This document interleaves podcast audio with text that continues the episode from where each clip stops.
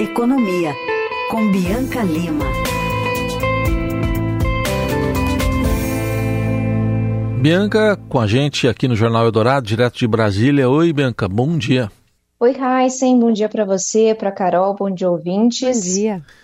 Bom, Bianca, você fez uma apuração importante aqui, porque o, tem uma fila de gente esperando benefícios do INSS e faz 40 dias que o governo iniciou um programa para tentar reduzir essa fila, mas não caiu tanto assim não, né? Não caiu tanto assim, ficou aquém do esperado, inclusive isso sendo reconhecido pelo presidente do INSS, o Alessandro Stefanuto. É, foi uma queda, Heisen, Carol e ouvintes, de cerca de 5% na comparação de agosto com junho, depois do início ali de uma força-tarefa dentro do Instituto para até pagar bônus para os servidores públicos para que houvesse um trabalho extra e essa fila pudesse ser reduzida mais rapidamente em meio a fortes cobranças do presidente Lula, né, que quer uma redução dessa fila, vem fazendo cobranças também, inclusive, ao ministro da Previdência Social, Carlos Lupe, já fez isso publicamente, então o órgão pressionado para ter uma redução nas filas. E aí por quê, né? Por que, que não teve essa essa redução tão expressiva. A gente conversou com o presidente do INSS, ele deu dois motivos principais. Primeiro, ele citou que houve um pedido, um volume de pedido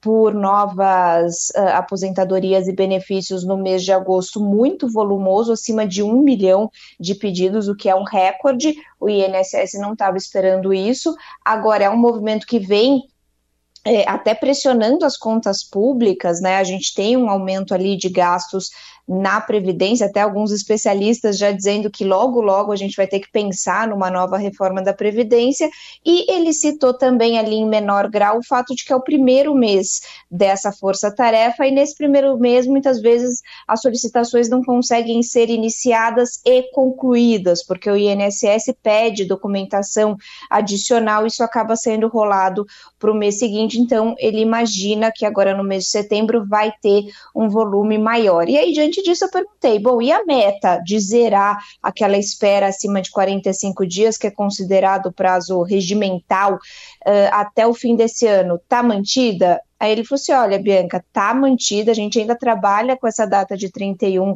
de dezembro, mas se continuarem uh, entrando uh, pedidos tão expressivos assim por novas aposentadorias e benefícios acima desse patamar de um milhão, por exemplo, aí a gente vai ter que rever. Uhum. E, bom, e teve adesão também dos funcionários, dos técnicos, né, para dar andamento para essa fila? Esse, essa parte do problema foi resolvida mesmo? Olha, Carol, uh, o presidente do INSS deu uh, um número para a gente de cerca de 4 mil servidores que teriam aderido a essa força-tarefa. Ele disse que isso está, inclusive, acima do esperado uh, pelo órgão, então não seria um problema de baixa adesão por parte dos servidores. Agora, a gente também conversou com especialistas né, no setor previdenciário para ver se de fato essa meta é factível e o que, que poderia estar tá por trás desse, desse andamento tão lento na redução da fila. E aí eles dizem o seguinte: primeiro, eles apontam que o órgão tem uh, uma falta ali crônica de servidor público, que mesmo que se faça, e esse não é o primeiro uh, programa de bônus por produtividade, mesmo que se faça esses programas, tem um número reduzido ali de servidores que não dariam conta de zerar tão rapidamente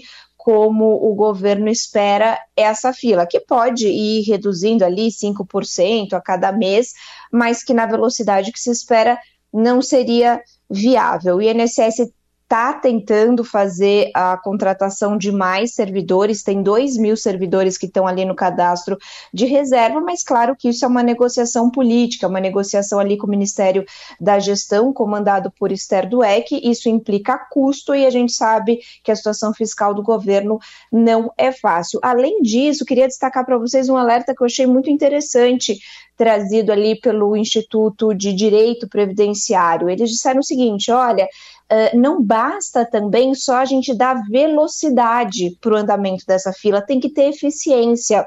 Porque se essa análise não for bem feita, isso é só empurrar o problema com a barriga. Porque aí você vai ter mais questionamento desses benefícios na justiça, mais revisões, ou seja, você reduz a fila de pedidos iniciais, mas você acaba gerando um, probre um problema, perdão, lá para frente, porque isso acaba sendo judicializado, acaba gerando revisões. Então, eles bateram muito nessa tecla de que eficiência também é muito importante, não basta ter velocidade.